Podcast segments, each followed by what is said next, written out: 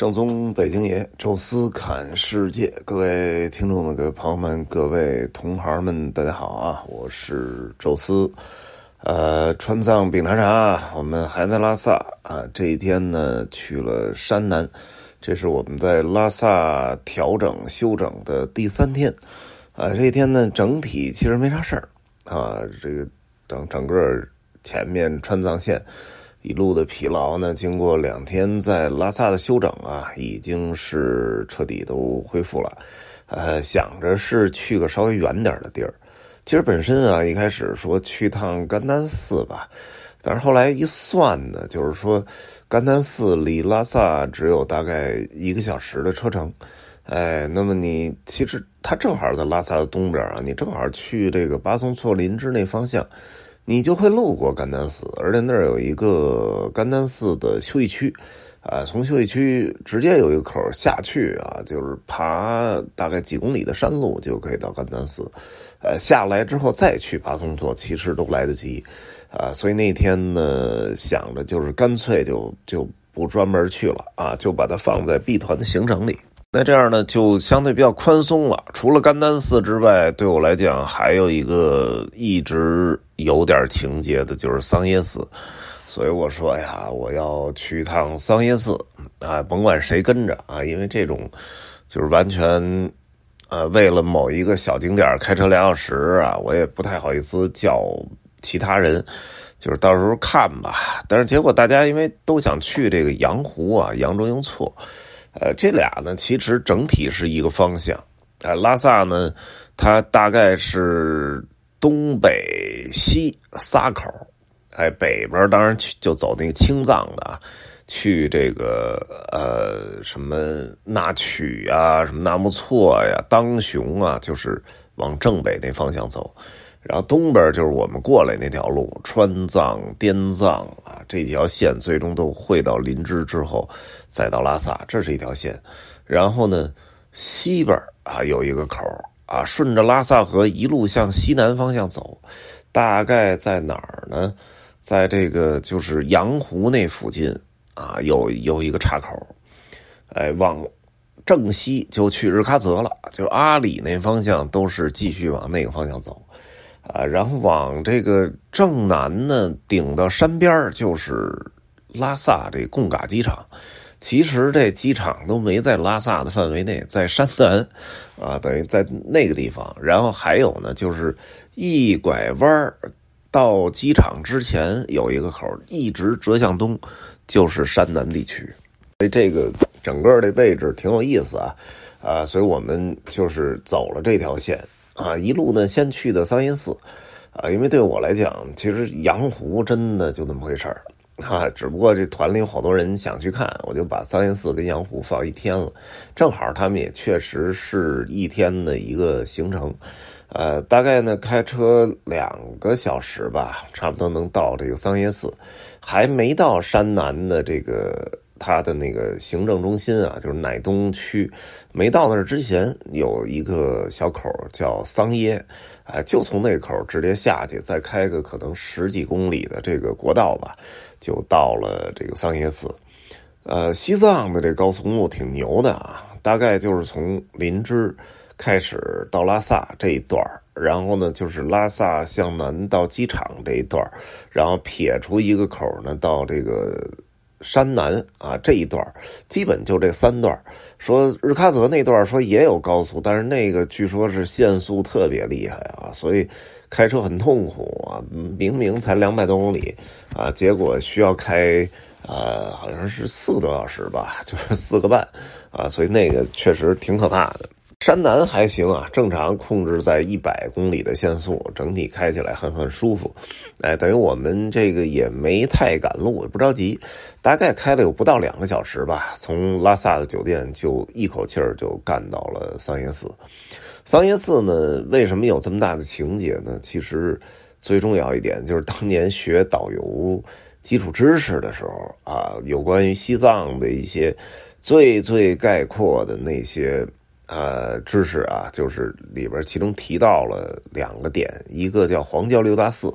啊，也就是格鲁派的，因为格鲁派后来占统治地位嘛。这格鲁派在整个的藏区建的六个巨大的寺院啊，这六个里边其实拉萨有仨，甘丹寺、哲蚌寺和色拉寺啊。那么外边还有仨呢，一个在日喀则扎什伦布寺，呃，甘南的拉卜楞寺以及青海的塔尔寺。哎，这个到目前为止啊，就是 B 团我把甘丹寺去完之后。呃，六大寺就剩拉卜楞寺了啊。甘南本身也在我的明年的计划当中啊，列在非常重要的一个点上，所以呃，相信到明年时候这六大寺都扫光了。还有一个知识点呢，叫西藏最古老的一座寺院啊，这座寺院其实就是桑耶寺。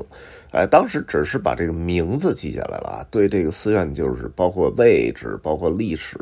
一点概念都没有。直到后来啊，这个都已经去过拉萨、去过西藏啊，然后再对整个西藏有一个大致了解的时候，看了一些资料，才看到桑耶寺啊，说它在山南地区，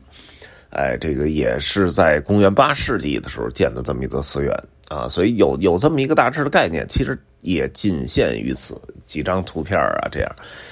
直到这次啊，就是真的，我觉得有机会去桑耶寺的时候，我我做了一些这个小的这个资料的一些补充啊，我发现还是挺有意思的。其实，在我脑子里冒出的第一个概念，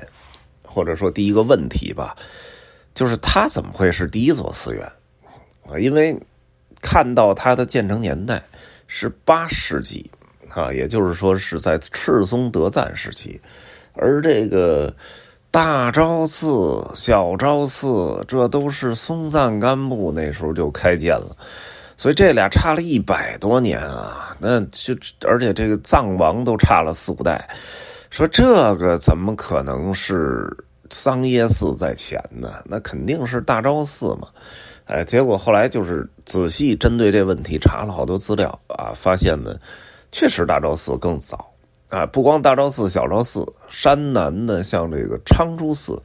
其实都比这个桑耶寺要早。哎，都是公元七世纪就开建的产物啊。但是呢，他们不能叫第一座寺院。他们这几个寺院里边，可以有一个应该是西藏最古老的佛堂。佛堂跟寺院是完全不同的两码事儿啊。佛堂是什么呢？就是你供奉一尊佛像啊，然后你在那儿自己去修行也好，学习也好，啊，是是这么一个属于半宗教性质的这么一个场所。而寺院叫佛法僧三宝嘛，您都得有，您既得有这个里边供奉的佛像，您还得有专门在里边修行的僧人，同时还要有经书啊，还要有这个相应的这个规章制度，这个是寺院啊。所以寺院跟佛堂其实区别挺大的。哦，后来进一步查了查资料呢，发现就是在松赞干布时期吧，就整个的西藏其实。主体的信仰还是本教啊，也就是人家西藏本身的这个本土宗教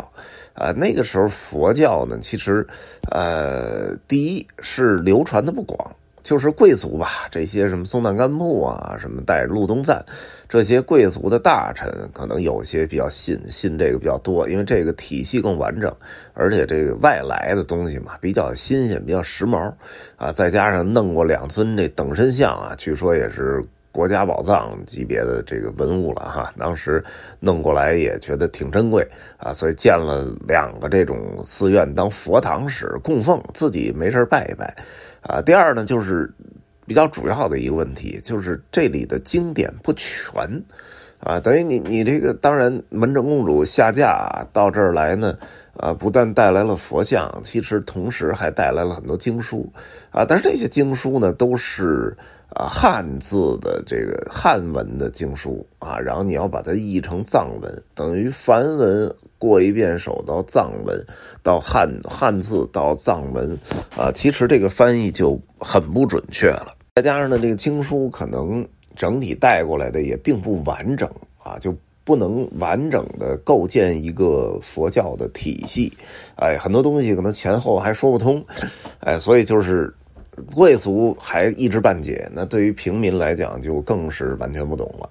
哎，直到什么时候呢？直到赤松德战期间啊，就是一百多年之后了啊。一个呢是佛教在呃本地的这个民众越来越向下的阶层渗透，大家多多少少对这个都有了解了。再一个呢，就是来了几位大德高僧啊，大德高僧里最著名一位就是莲花生大师。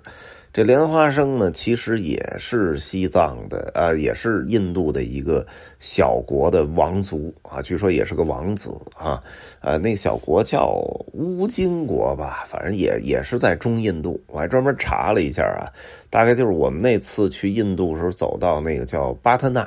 哎，差不多离巴特纳很近，王舍城啊，就是我们上回去那灵鹫宫啊。呃，灵就是灵鹫山啊，灵鹫宫啊，也就是那大雷音寺所在，它旁边就是王舍城，还有这个竹林精舍，离这个那烂陀寺也不远。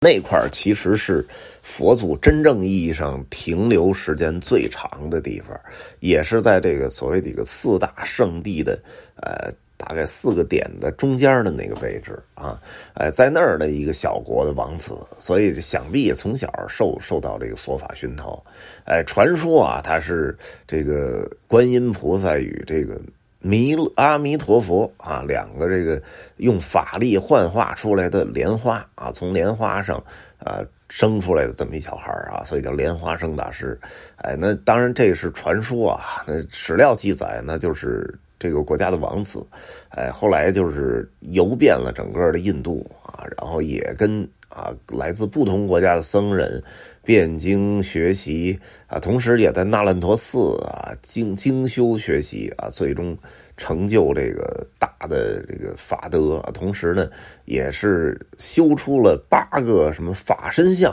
啊，愤怒金刚啊，什么莲花什么金刚啊之类的。啊，所以他也到去，确实去了很多地方。我们那回去这个不丹，啊，就在山崖上面专门有他一个呃修行的洞穴，啊，据说跟虎一起修行啊，所以那个地儿叫虎穴寺啊，也就是著名的不丹的那个悬空寺啊，比咱们这悬空寺吓人多了，在一个呃从下边看至少。啊，高低落差得有这好几百米、七八百米的那个绝壁悬崖上修了那么一个寺院啊。那个虎穴寺在不丹的帕罗啊，离那个帕罗机场不太远。你要是去过不丹，肯定都去过那个寺院。那我觉得都可以算是整个不丹的国家名片啊，非常牛的一个景点哎，那个据说就是莲花生大师修炼过的洞穴，而且据说从那儿呃幻化出的一个这个这个。法身像啊，就是他有八大变相啊。那么后来呢，从尼泊尔啊，这个转到走到山南地区，呃，从山南那儿进入的西藏啊。一一种说法是他自己游历到那儿啊，然后被当地的藏王发现，土司啊介绍给藏王。还有一种这个说法呢，说是就是藏王邀请。啊，著名的莲花生大师进藏，而且他也带了很多随行的这个他的什么师兄弟儿一块儿去进的西藏。进了西藏呢，一聊，哎呦，被他这个佛法所征服啊！原来那个一知半解的那些都给点点通了啊！一下就说明白了，哎，一下觉得这真的是一个大德高僧，那得给供养起来啊，得建寺院。哎，但是之前就大昭寺、小昭寺这样就佛堂见过，没没见过寺院。这寺院到底应该是啥样？哎，所以当时莲花生大师呢，就是直接在手上弄出了一个三 D 影像啊，就是一个幻化出一个，就是你应该把寺院建成这样。就是一个，其实就是一坛城，哎，坛城大家都见过，唐卡里也有，包括去过西藏的这大昭寺啊，包括布达拉宫都有那黄金坛城啊，这这全都是珠宝，哎，那个坛城就是外边是圆形的，哎，里边是方形的，哎，这个中间两四边是四大部洲，然后中间有须弥山啊，其实就是佛教眼里的这个宇宙啊。大千世界，啊，这个东西就是被幻化出来之后，哎呦，哎呦，这当时的这个赞普就一一声这个惊叹，桑野啊，就实际上就跟我们说那哇塞或者 Oh my God，就就差不多这意思啊，哎，结果这个寺就叫桑耶寺啊。实际上，这个整个那个图纸应该就是莲花生大师给的，而据说也是仿照了印度的一个好像叫吉岩寺吧，还是什么，就是一个坛城的样子。到现在为止啊，你去桑耶寺能看到它那个形制还是一个坛城。我这回就是没飞无人机，因为它有那标志说不让飞，但是好像也没人管啊，就是当当天没有带无人机。飞起来，其实那个从天空上看，桑耶寺一定是一个坛城，因为我们开过去的时候就发现是一个圆形的一个院墙，啊，然后中间有一须弥山的一个特别高的一个大殿，上下四层啊，这个特别雄伟，然后四边呢还有这个分殿，就是所谓的四大部洲啊，东胜神州、西牛贺州、南瞻部洲、北俱泸州，哎，这个大家看过《西游记》啊都知道。中间的须弥山曼达拉，那就是世界的中心啊！咱故宫那个 三大殿下面那须弥座啊，那其实也叫须弥山，其实也象征着故宫是世界中心的最高的宫殿。哎，这个就更具象了，就完全是须弥山。然后进去，当然里边也供了莲花生大师的像啊，然后包括特别牛的就是它还有。呃，两个这个壁画啊，都是绕着整个大殿大殿一圈它中间有一夹墙啊，所以里边其实挺窄的，你视野有限，而且灯光有点昏暗啊，实际上看不太清楚那壁画。但是那些壁画都非常的古老了，都是清代以前的，据说描述了整个西藏从。开始有这个先民，然后一路到最后清代的时候，好像是到七世吧，哎，之之前的所有的这这些发生的这些事儿，包括还有这个莲花生大师传教的好多事儿，其实都在这个呃壁画里都有表现。啊。这我确确实是有点灯光太灰暗了，看看不见。啊，然后我我们在里边等于转了一大圈啊，然后我还特意的把这四大部洲的这四大殿都仔细瞧了瞧，各有不同啊，就是四大部洲的四个佛殿，从建筑的形式到什么，呃，它里边的颜色布置都不一样啊，特别有意思，而且在四大部洲的间接处还。专门建了四座佛塔，也是不同的颜色，红色、绿色，然后白色、黑色，啊，很有意思啊。所以这个寺院的建筑，我觉得。甭管是在西藏，甚至于整个中国，我觉得都是别具一格的啊！之前我从来没见过有有这样建寺院的，咱们都是方方正正的啊，一进一进院哎，然后藏传佛教呢，都是一个大院里边有一个跟小布达拉宫一样的那么一个建筑啊，但是这种圆形的还真是没有过。这座寺院呢，当然最早就是莲花生大师修行的地方了，所以他就后来成为了就是莲花生大师作为祖师的宁玛派啊，也就是红教的一个寺院。哎，但是后来其实遭到过毁坏，什么朗达玛灭佛呀什么的，然后这寺院也荒废过一段时间。哎，后来这个寺院成为了红教和花教共有的寺院啊，就是宁玛派和萨迦派共有的。哎，到现在好像还是这种状态。呃，然后外边当然这个桑耶寺外边变成了一个桑耶村吧，还是桑耶镇？哎，反正也不算特别繁华啊，但是。也还是挺有人气的，哎，我们那天呢，就是在那儿待的时间其实不短啊，尤其我对这个比较感兴趣，所以大殿前前后后的乱七八糟都看了看的比较细，哎，出来的时候其实已经过了午饭点了啊，但是我们没没找到什么合适的餐厅，结果一直快开到羊湖才把饭吃了，哎，这个到。导致到羊湖就时间就稍微晚了点啊，大概有四点四点来钟嘛才到的羊湖，然后在羊湖其实，呃，待的时间也不算短啊，等于在正常那个观景台看了一下啊，然后又下到就是中段的一个观景台又看了一眼啊，然后最后下到羊湖的水边啊又拍了拍照，然后才折回去。羊湖我觉得没啥说的啊，一共就是一个，呃，海拔四千多米高的一个高山湖泊啊。好在就是它是一个长条形的，哎，所以整个形状看起来比较好看。呃，当时呢阳光也比较明媚啊，然后这个蓝天啊就稍微缺点白云啊，所以颜色上稍微单调一点，哎，但是整体也算比较幸运了。呃，杨湖去的路上很痛苦啊，大概十七八公里的路程，限速是好像是三十还是四十迈，然后就特别痛苦。上坡的时候其实还可以，回来的时候更难受啊，因为你必然要在中间得停一次，因为这个 区间限速限的特别的死。啊，这个等于导致就是很多的车都在路上这个什么，路上这个观景台啊什么的去停一下，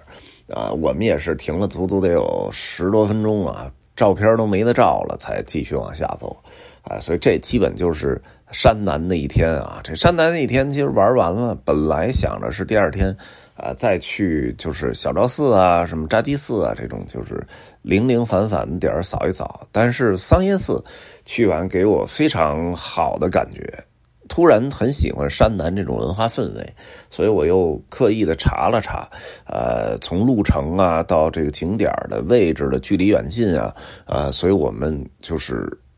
我决定，就第二天我还要去山南，哈，等于我要去，呃，山南的博物馆要看一看，我还想去这个呃长竹寺啊，包括雍布拉康，包括藏王墓去看一看，啊，所以等于就引出了我第二天啊又去到山南走了一个一日游的这么一个行程，啊，这个呢我接着下一期吧，就或者说分两期啊来说说后面啊我去山南到底看了什么。啊，这一期呢就先跟大家聊到这儿吧，呃，感谢各位收听啊，咱们下期再见。